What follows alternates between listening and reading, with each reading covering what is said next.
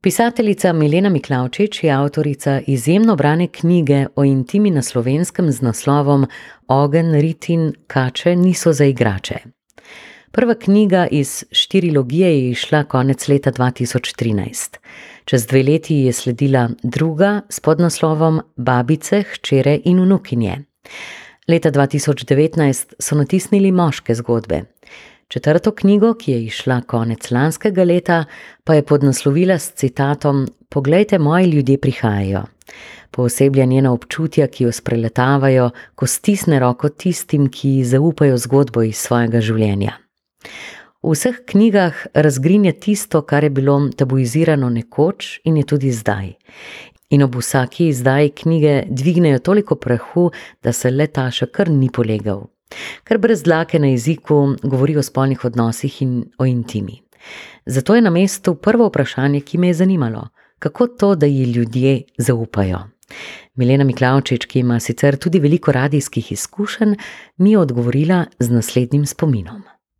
Že dolgo nazaj je eden izmed duhovnikov, ki je veliko pomagal tudi eh, pri izbiranju mojih zgodb, rekel nekaj zelo odkrito srčnega in to potem, ko je enkrat prišel pome na radio, kjer smo imeli eno zelo visoko, dolgonogo kolegico, zelo lepo na pogled in mi je potem, ko sva šla eh, po stopnicah, rekel: Glej, Milena, če bi bila ti takšna, kot je ona, bi ljudje gledali v tvoje noge in eh, v oprsje, in eh, bi pozabili, zakaj pravzaprav si prišla k hiši. Mene so te besede takrat mičkano prizadele, pa vendar sem potem ugotovila, da je nekaj verjetno v tem, da si ti že po videzu preprost, da se nasmeješ, da lahko objameš, da stisneš z roko in da znaš predvsem poslušati. To je izjemnega pomena, da znaš poslušati, ker danes ljudje ne slišimo. Kaj šele, da bi z nekom sedeli ure in ure in poslušali, kaj nam ta želi povedati. Ker marsikdo od teh, ki so bili moji sogovorniki, so mi potem, ko sem odhajala od njih, rekli: No, sedaj pa lahko umrem.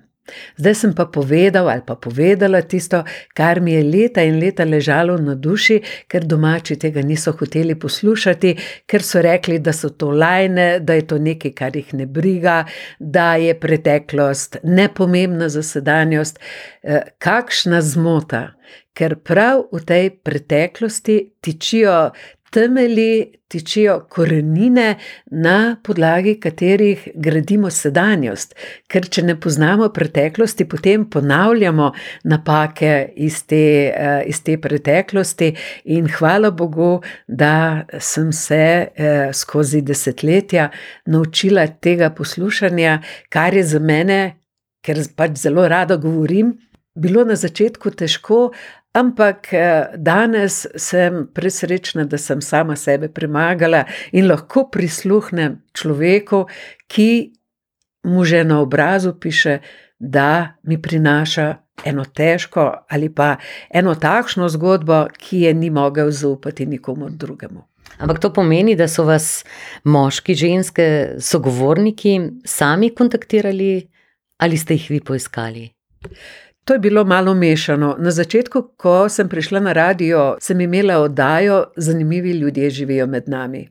Uh, bila sem uh, njena uh, začetnica in, in v tej oddaji vsak ponedeljek sem predstavljala ljudi, ki so v življenju dosegli marsikaj.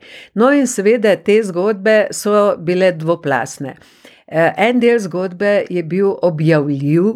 V mediju, In to zgodbo so lahko vsi slišali. Tisti drugi del je pa ostal na diktofonu, tam pa je eh, bilo zapisano, povedano marsikaj, kar sem se s tem človekom pogovarjala na štiri oči. Kaj ti? Ne samo, da so mi ljudje pripovedovali svoje lastne zgodbe, pripovedovali so mi tudi zgodbe svojih prijateljev, sorodnikov. Pravzaprav to je bilo veliko krat tudi neke vrste, bi temu rekli, opravljanje. Samo je bistvena razlika med temi zgodbami, eh, ki sem jih slišala v času nekoč, in temi zgodbami, ki krožijo danes. Namreč, nekoč so se ljudje veliko več družili in so si te zgodbe pripovedovali. To pomeni, da se mi je zgodilo, da sem na v isti vasi od dveh, treh različnih sogovornikov slišala popolnoma enako inačico, neke težke zgodbe, to pa zaradi tega, ker so jo toliko krat povedali in to mi je pravzaprav eh, ta pester izbor teh različnih zgodb, mi je pravzaprav dal misliti, eh, s kakšno lahkoto so se ljudje včasih med seboj sporozumevali, tudi preko teh različnih zgodb, ker če nekdo, ki je trpel, ni našel. Eh, zatočišča znotraj lastne družine, se pa zatekel k sosedi ali k župniku ali morda k kakšni učiteljici, ki je imela kakšno veliko uh, srce, kot je bila recimo v Žirek Brigita Augustin, ki je že zdavnaj pokojna, pa vendar bilo je veliko lažje kot danes, ko tisti, ki so v stiski, pravzaprav nimajo nikogar ali pokličejo psihoterapeuta, ali se izkašljajo na družabnih omrežjih, in tisti z malo več sreče poiščejo mene in preživimo kakšno uro skupaj. Ampak njihova imena, primki, verjetno ostajajo skriti, oziroma zapisani samo pri vas, večinoma.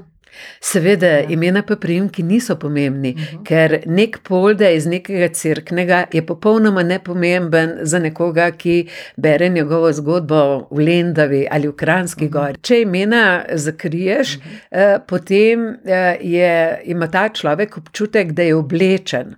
Eh, če je pa resnično ime, eh, je pa to eh, občutek, da hodi gov, med ljudmi. To pa ni dobro, eh, kaj ti pod obleko skrivamo marsikšno hibo, marsikaj, kar eh, skušamo skriti, eh, seveda, golota pred več ljudmi ni dobrodošla nikomor.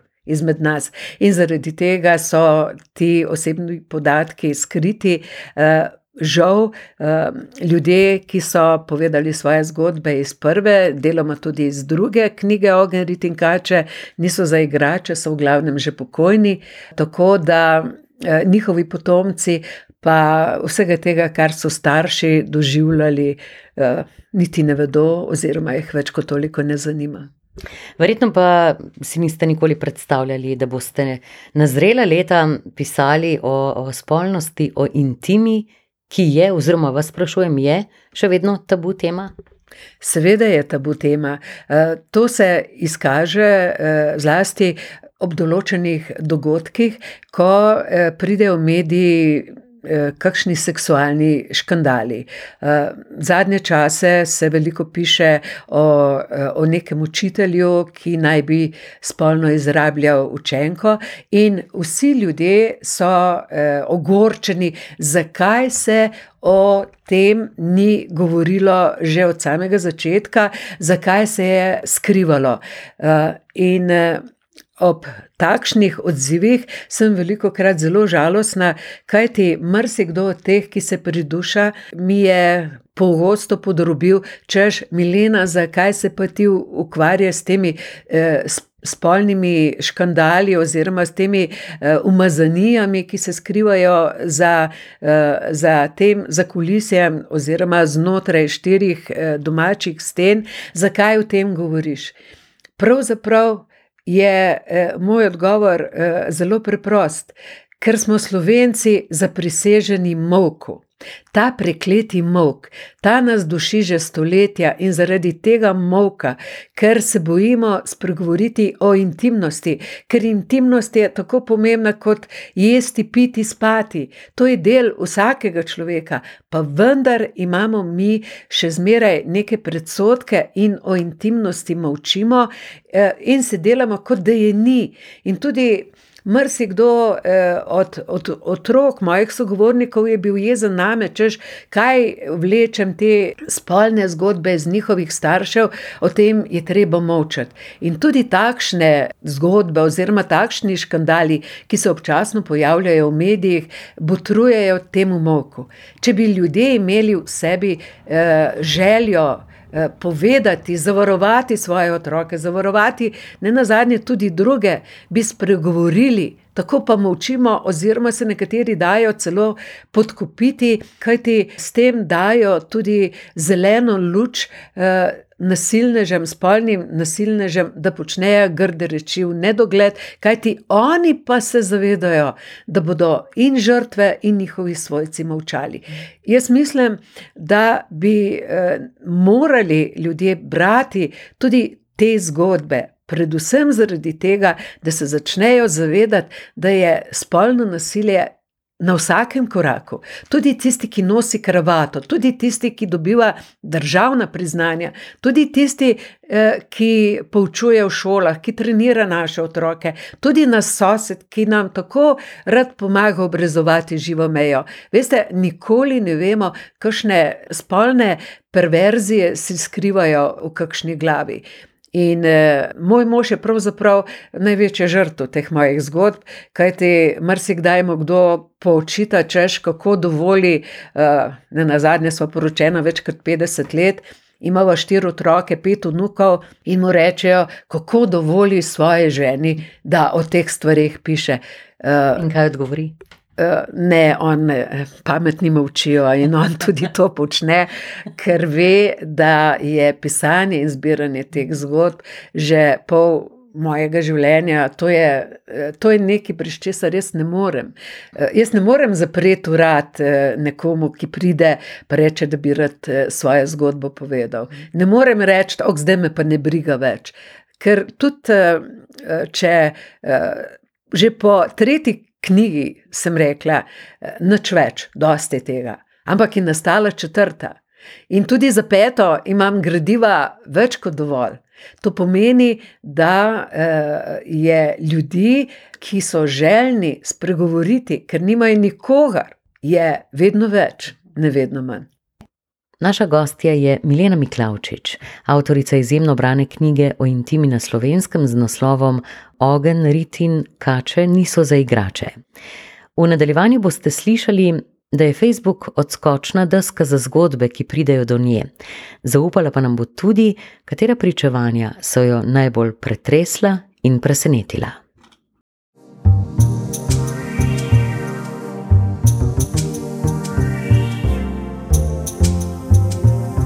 Agora, obzorja.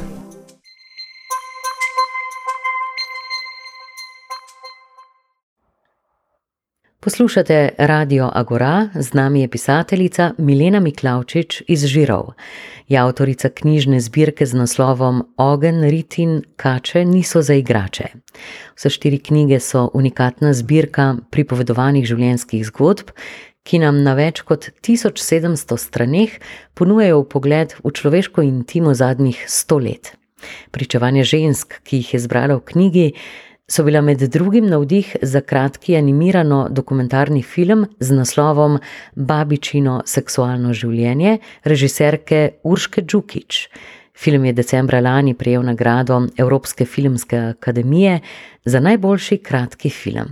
In kako so o intimi spregovorile ženske in kako moški? Takrat, ko sem izdala drugo knjigo, so me začeli izzivati, češ eh, v teh tvojih zgodbah nastopajo v glavnem ženske, moški eh, pa ti ne bodo spregovorili. No, eh, in za preizkus sem potem na Facebooku. Ki, je, ki, ki je pravzaprav odskočna deska za marsikatero zgodbo, ki pride do mene, Eh, objavila en, eh, en oglas, en zapis, da želim izvedeti, koliko bi pa bilo moških, ki bi mi zaupali svojo zgodbo. Odziv je bil neverjeten, v enem tednu, morda še kakšen dan manj, se jih je javilo več kot 250. To pomeni, da je moški, zlasti ta v današnjem času, to sem potem eh, spoznala preko njihovih zgodb, pravzaprav porinjen na stranski tir. Ženske dobivamo prvo, zadnjo in glavno besedo, pravzaprav na čisto vsakem področju. Kajti eh, ena od značilnosti feminizma je tudi ta, da poskuša. Eh, zatirati moškega na podoben način, kot so moški prejšnjih stoletjih zatirali ženske. In moški potrebujejo sogovornika, želijo povedati svoje zgodbe, in zanimivo je bilo, da so oni nadaljevali tam, kjer so ženske ponovadi naredile piko. To pomeni, da so eh, razložili tudi mrsikašno podrobnost o tistih ženskah, ki so klečeplazile za njimi, ki so jih prosile, eh, daj eh, vzemi me še enkrat eh, eh k sebi, vse bom potrpela, vse ti bom ustregla, ne zapusti me, ne zavrzi me. Eh, Moški so mi pripovedovali tudi o tem, kako voljne smo ženske, kadar eh, se nas loti moški, ki ima odličen nastop, eh, ki ima denar, ki dobro izgleda, eh, ki je znan po tem, da je tudi dober ljubimec in Na takšne moške se ženske še zmeraj zelo lepijo. Ne bom pozabila nekega moškega, v lasti je imel diskoteko tam v bližini Litije, dobila sva se v Trebnjem. In mi je pripovedoval o več kot 3000 ženskah, ki jih je imel v času, ko je imel eh, to, eh, to diskoteko. Seveda je mogoče. Eh, zadnjič sem bila na tistem koncu, sem imela eh, literarni večer na Povšniku. Mhm. Eh, no, in eh, tam jih je bilo kar nekaj, ki so ga poznali, in eh, nekateri so mi rekli: Veš kaj, Milena, še premalo ti je povedal. Zdaj ste omenili no, že nekaj primerov, ampak se vas je katera zgodba, kakšen primer še posebej dotaknil ali pa vas ne na zadnje tudi presenetil? Eh, zgodbe, ki so povezane z otroki. Eh, te zgodbe se me dotaknejo še danes in so se me dotaknile pravzaprav vseh 40 letih, kar sem jih zapisovala. To pa zaradi tega, ker so otroci tako nemočni in so pravzaprav žrtve eh, tako enega od staršev ali od obeh, so žrtve okolja, v katerem doživljajo hude in slabe stvari, in ne nazadnje ti otroci pravzaprav nimajo največkrat nikogar, na katerega bi se obrnili. Ubogi uh, so tisti otroci, ki doživljajo spolno nasilje, pa jim mama tega ne verjame, pa jim učitelji tega ne verjamejo, okolje jim tega ne verjame. Ena takšna zgodba je v četrti knjigi, to je zgodba o mojci. Ki jo je oče spolno zlorabljal od tretjega leta starosti, pa so vsi vedeli uh, na nek način, da ni vse v redu, kar se dogaja med očetom in hčerko, a nihče ni nič ukrepal. In uh, zgodba te mojce uh, je bila vsaj za me tako grozna, da jo še veliko krat sanjam, prav zaradi tega, te neodzivnosti okolja. In potem je druga zgodba tam iz okolice Cerknice, kjer eh, je bil šolski sistem eh, zelo naklonjen eh, spolnemu nasilnežu in, in je zelo grdo ravnal z deklico, ki, je, ki jo je ta spolni nasilnež izrabljal, vozil je avtobus in počel z njo vse sorte, ker, je, ker se je peljala do zadnje postaje. Veste, to so tako grozne stvari. In težke zgodbe težke zgodbe, eh, težke pa zaradi tega, prav ta slednja, ko sem imela tam nekje eh, literarni večer in sredi literarnega večera ta gospa vstane in začne zbranim pripovedovati o tem, kaj se je zgodilo. Ne samo meni. Tam je bilo 200 ljudi v dvorani in je bila smrtna tišina. Nihče si ni upal nič reči, eh, Verjetno so imeli nekateri slabo vest, ker so za to vedeli, pa niso nič ukrepali. Potem so tukaj eh, grozljive zgodbe eh, o eh, fizičnem nasilju, o zanemarjenosti. Pa Veliko krat sem tudi jezna, ker centri za socialno delo pošiljajo te uboge otroke, ki so v reji, eh, k neprimerni mami, k neprimernemu očetu, da se potem vračajo v rejništvo, kot da bi se eh, to nasilje nad njimi dogajalo včeraj, ne eno leto nazaj. Pogosto me vprašajo tudi, če se mi ženske, ki doživljajo nasilje, zelo smilijo. Pa pravim, da niti ne. A veste, ker če si ti odrasel in če vztrajaš ob nasilnežu, ki te pretepa, maltretira, na tebi ugaša cigarete, pa imaš možnost, da odideš v varno hišo, ker tudi takšne zgodbe poznam, pa se vedno znova in znova vračaš, eh, zakaj bi se meni takšne ženske smilile? Smilijo se mi otroci, ki so. Eh, kot sem že rekla, žrtve takšnih odnosov. Ker redke, redke ženske se rešijo nasilneža, ker eh, ne bom pozabila ene, ko je rekla, ampak v postelji je bil pa tako dober. To so stvari, ki jih ne bom razumela, sej vem, da je ta odvisnost od, eh, od, eh, od medsebojnih odnosov, uh, da ni dobra, to, da je to kot alkoholizem, kot mamila, pa vendar, če si ti odrasel, naredi nekaj zaradi otrok, ne zaradi sebe, zaradi otrok, to pa moraš narediti. Kaj želite, da se naučimo ob prebiranju vaših knjig? Kaj je tisto, kar, kar lahko vzbudi pri bralcu. Želim, da ko prebiramo te zgodbe, da se odmaknemo v čas, v katerem so zgodbe nastale, kajti vsak, skoraj vsak pripovedovalec ima zraven sebe tudi datum, kdaj je bil rojen. Ne smemo z današnjimi očmi gledati eh, na zgodbo neke ženske, ki je bila rojena konec 19. stoletja ali začetku 20. Ker ona je bila takrat navajena, da mora trpeti, ona je bila vzgojena, da mora trpeti. Danes pa. Eh, Od tistih časov, veste, do danes se je menjal samo celofan. To, ti odnosi so postali približno enaki. Bom povedala en primer. Moj ded je bil zelo živahen, on je moral trikrat na dan. In če ni tega dobil doma, je šel drugam. Ampak je vedel, da ni nobena stvar za ston. Pa je vzel s seboj eh, gajbo krompirja in je imel na vozu, ki je vozil les proti Kranjski gori, dve, tri gajbe krompirja, za tisti čas, ko je bil na poti, si je pač to lahko privoščil. Kakšna je razlika med tisto žensko, ki ga je sprejela k sebi eh, doma za gajbo krompirja, od današnje ženske, ki gre v posteljo z nekom zaradi bižuterije, zaradi zlatnine, zaradi novega avta, zaradi dobre službe v Bruslu. Aj kakšna razlika? Čisto nobene, oziroma bistvena razlika. Ta ženska iz časa mojega deda je s to gajbo krompirja preživela družino. Ta ki gre danes v posteljo z nekom, zaradi tega, da si pridobi določene eh, gmotne koristi, zakaj pa ona to počne, naj se vsak odgovori sam.